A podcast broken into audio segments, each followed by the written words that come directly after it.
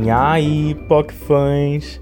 Sejam bem-vindas ao segundo POC Pocket, um programa que é mais do que um Drops de sensatez. É na verdade um Lohane Vekanandra Stephanie Smith Bueno de hahaha de raio laser bala de Ice Kiss de sensatez. Um momento pra gente pensar junto num tema que toca a sua vida. Um braço do podcast que quer pegar na sua mão e dizer: Vem aqui, Mona. Vamos conversar.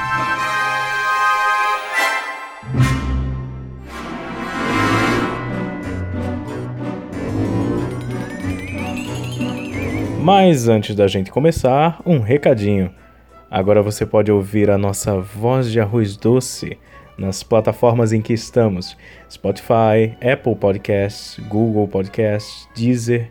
Então manda logo o Pock Pocket e o Podcast para aquele seu amigo ou a sua amiga que só usa Deezer e divulga a gente. Segue a gente lá pelo Instagram, arroba SigaPodcast. Pockfãs, vou contar uma historinha para vocês.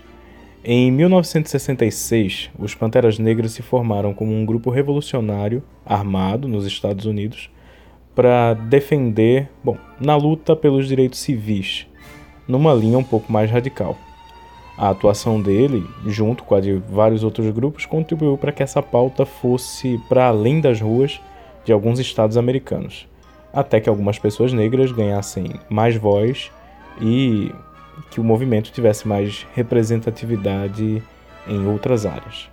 Bom, é uma pena que eu não possa mostrar a foto para vocês, mas tem uma imagem super icônica dos atletas estadunidenses Tom Smith e John Carlos, ouro e bronze nos 200 metros rasos.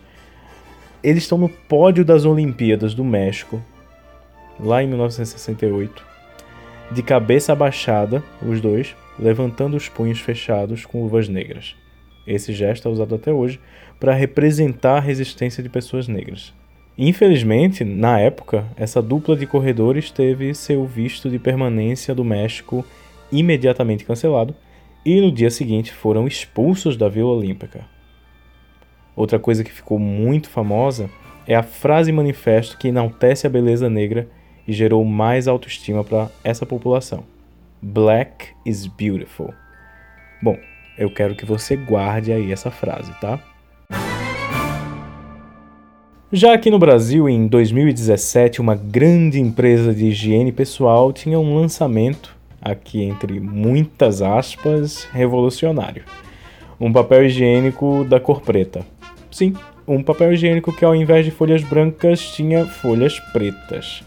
O que explica essa escolha desnecessária e um tanto bizarra são estudos que dizem que produtos pretos são mais minimalistas, diferentes e possuem mais valor agregado. Você, por exemplo, já deve ter visto algumas escovas de dente pretas na farmácia, o que, vamos combinar, era bem impensável uns tempos atrás. Sabe essas tendências que elas surgem e ninguém consegue explicar direito por quê? É tipo isso. Bom, mas vamos refletir. Um papel higiênico preto talvez mostrasse, sei lá, menos sujeira, mas não é exatamente pela sujeira que a gente julga se tá tudo limpinho ou não. Como é que a gente vai saber se tá limpo de verdade se a gente não consegue enxergar? Vou deixar esses questionamentos para vocês aqui. Voltando para nossa história. Essa marca muito espertinha queria lançar o tal do papel higiênico ela chegou para a agência dela, a agência de comunicação dela, aqui com a voz aveludada do jornalista Felipe Goldenberg, e disse o seguinte: Pessoal, nós estamos com um produto super revolucionário para o mercado de papéis higiênicos, ok? É um produto para realmente reinventar o mindset aqui da indústria, sair da mesmice, entendeu? É um papel higiênico da cor preta. Daí, o pessoal da agência, que não é bobo nem nada, teve uma reunião com a marca para saber melhor do que se tratava. O pessoal voltou para a agência, fez um estudo de planejamento estratégico do produto e depois passou para o departamento de criação. Campanha vai, campanha vem, o pessoal aprova com a direção de criação, manda para o cliente. No mundo real, vamos dizer que o cliente, que é a marca de papel higiênico, né, aprova tudo de primeira. Daí volta para a agência produzir tudo de fato: foto, comercial de televisão, com atriz global branca e tudo mais. Tudo feito, a agência manda de novo para o cliente, o cliente aprova. A agência manda para os jornais, TVs, põe na internet. E qual o slogan que saiu de um produto preto caro que serve para limpar a bunda de gente rica? Me diz. Acertou quem disse Black is beautiful. A mesmíssima frase manifesto que os Panteras Negras usaram entre os anos 60 e 80 e que marcou a luta pelos direitos civis. Bom, sem falar que a atriz que estrela a campanha é uma atriz branca. Isso incomodou tanto que a campanha teve que ser suspensa. Quem não entende por quê, ou é porque não conhecia a história do Black's Beautiful, que você conhece agora, ou porque é racista mesmo. Mas se você for uma pessoa minimamente sensata, sua reação ao saber dessa história toda, vendo que essa campanha passou pela mão de tanta gente, seja na empresa de papel higiênico, na agência de comunicação e nos veículos, não é possível que essa reação não seja igual à minha. Porra! Ninguém deu aviso que ia dar merda. É, POC fãs. Talvez ninguém tenha avisado mesmo. E isso tudo tem a ver com o POC Pocket de hoje.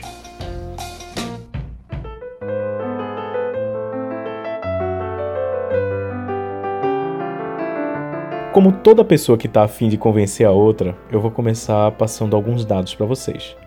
Em 2016, o Instituto Etos analisou os perfis das 500 maiores empresas do Brasil e os dados são os seguintes: 89% do quadro de executivos dessas empresas, as maiores e mais importantes do país, é formado por homens. 89%.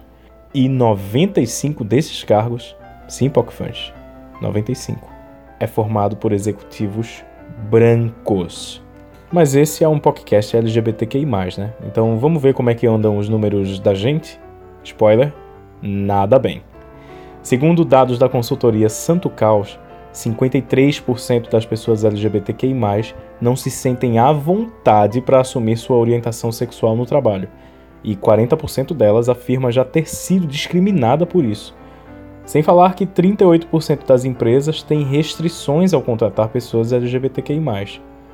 Isso que eu ainda não dei dados sobre mulheres se sentirem ouvidas ou ganharem os mesmos salários que homens, ou pessoas com deficiência, por aí vai. Lembra quando eu perguntei se não tinha ninguém naquele processo todo do papel higiênico preto que podia avisar que ia dar merda? Então, é bem possível que não.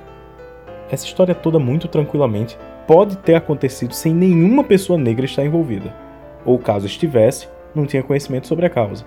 E mesmo que essa pessoa negra estivesse envolvida e tivesse conhecimento sobre a causa, ninguém garante que ela ia ter voz, que ela ia ser considerada no processo. A verdade é que a gente pode especular muito sobre essa história toda, mas com certeza ela não teria acontecido se no pessoal, tanto da agência quanto da marca de papel higiênico, uma coisinha bem simples chamada diversidade estivesse presente.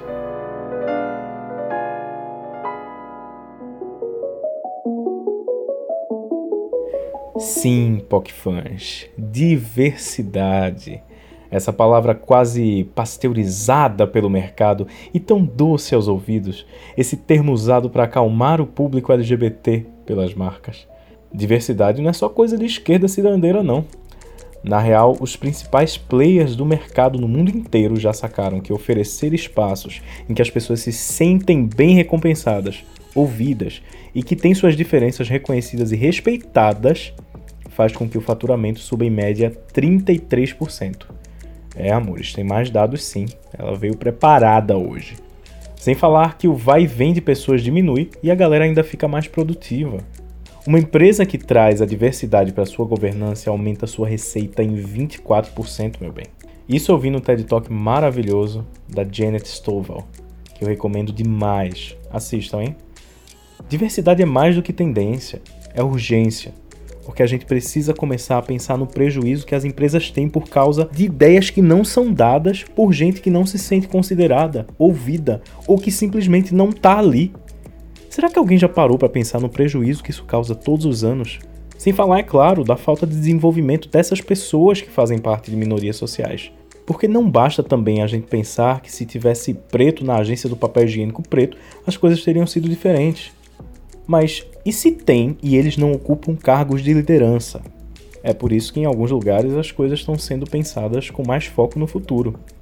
Já que a gente está falando de uma agência, eu vou citar uma bem famosa. A agência da Avon, a JW Thompson, lá em São Paulo, que reparou que não adiantava fazer campanha cheia de diversidade se isso não fosse um valor, um diferencial dela mesma. Por isso que criou o projeto 2020, em que ela contratava estagiários, com metade deles sendo necessariamente pessoas negras, e para essas pessoas tinha um plano de carreira específico, focado no desenvolvimento e crescimento dentro da agência.